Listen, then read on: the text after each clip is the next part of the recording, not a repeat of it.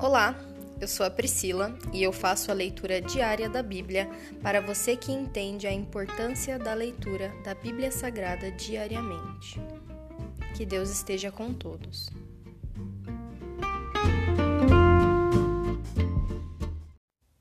Ouça agora o capítulo 28 de 1 Samuel. Saul consulta um médium. Naqueles dias, os filisteus reuniram suas tropas para outra guerra contra Israel. O rei Aques disse a Davi: Saiba que você e seus homens sairão à batalha comigo. Está bem, disse Davi. Agora o Senhor verá por si mesmo o que somos capazes de fazer. Então Aques disse a Davi: Colocarei você como meu guarda pessoal enquanto eu viver.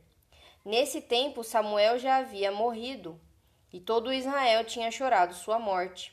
Estava sepultado em Ramá, sua cidade natal. Saul havia expulsado da nação todos os médiuns e todos os que consultavam espírito, os espíritos dos mortos. Os filisteus acamparam em Sunem, e Saul reuniu todo o exército israelita e acampou em Gilboa. Quando Saul viu o imenso exército dos filisteus, entrou em pânico. Consultou o Senhor a respeito do que deveria fazer, mas o Senhor não lhe respondeu nem por sonhos, nem pelo urim, nem por profetas. Então Saul disse a seus conselheiros: Procurem uma mulher que seja médium, para que eu pergunte a ela o que fazer. Seus conselheiros responderam: Há um médium em Endor. Então Saul se disfarçou com roupas comuns e, acompanhado de, de dois de seus homens foi à noite à casa da mulher. Preciso falar com um homem que está morto, disse ele à mulher. Você pode invocar o espírito dele para mim? Quer que me matem? respondeu ela. Você sabe que Saul expulsou todos os médiums e todos os que consultam os, os espíritos mortos. Por que prepara uma armadilha contra minha vida? Saul, porém, jurou em nome do Senhor e prometeu: Tão certo como vive o Senhor, nenhum mal lhe acontecerá por isso. Por fim, a mulher disse: De quem é o espírito que devo invocar? De Samuel, respondeu Saul. Quando a mulher viu Samuel, gritou: Você me enganou, você é Saul. Não tenha medo, disse o rei. O que você vê? Vejo um Deus subindo da terra, disse a mulher. Qual é a aparência dele? perguntou Saul. É um ancião envolto num manto, respondeu ela. Saul entendeu que era Samuel e se curvou diante dele com o rosto em terra. Então Samuel perguntou a Saul: Por que me perturba chamando-me de volta? Porque estou muito angustiado, respondeu Saul. Os filisteus estão em guerra contra mim. Deus me abandonou e não me responde por meio de profetas nem por sonhos. Por isso chamei o Senhor para que me diga o que fazer. Samuel, porém, disse: Por que me consultar se o Senhor o abandonou e se tornou seu inimigo? O Senhor fez exatamente conforme tinha dito por meu intermédio. Rasgou de suas mãos o reino e o entregou a outro. Davi, o Senhor lhe fez isso hoje, porque você se recusou a executar a ira ardente dele contra os amalequitas. Além disso, o Senhor encontrará em... Além disso, o Senhor entregará você e o exército de Israel nas mãos dos filisteus, e amanhã você e seus filhos estarão comigo. O Senhor entregará o exército de Israel nas mãos dos filisteus. No mesmo instante, Saul caiu estendido no chão, paralisado de terror com as palavras de Samuel.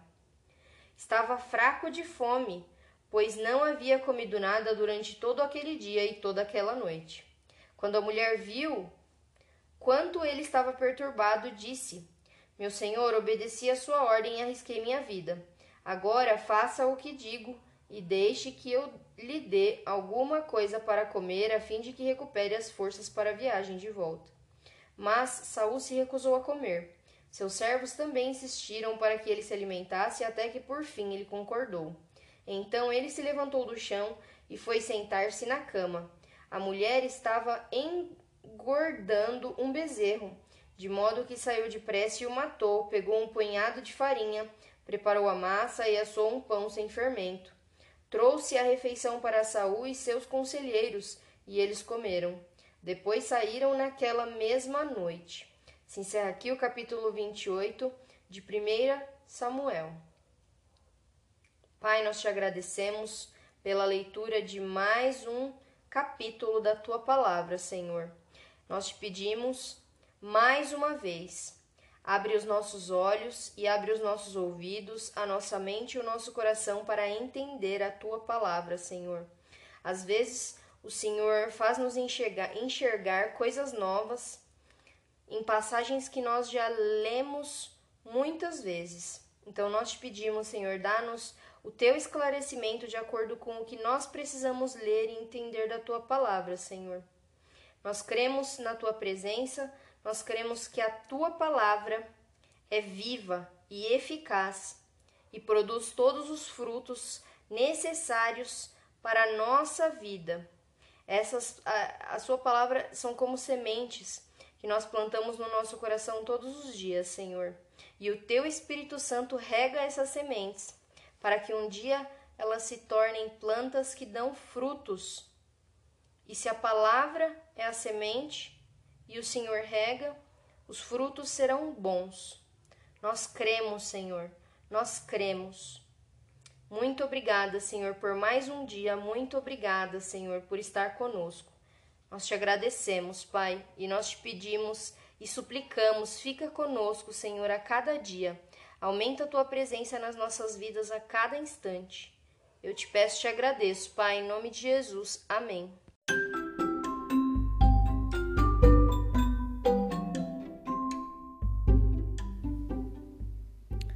Você acabou de ouvir o Dali Bíblia, o podcast da tua leitura diária da palavra do Senhor.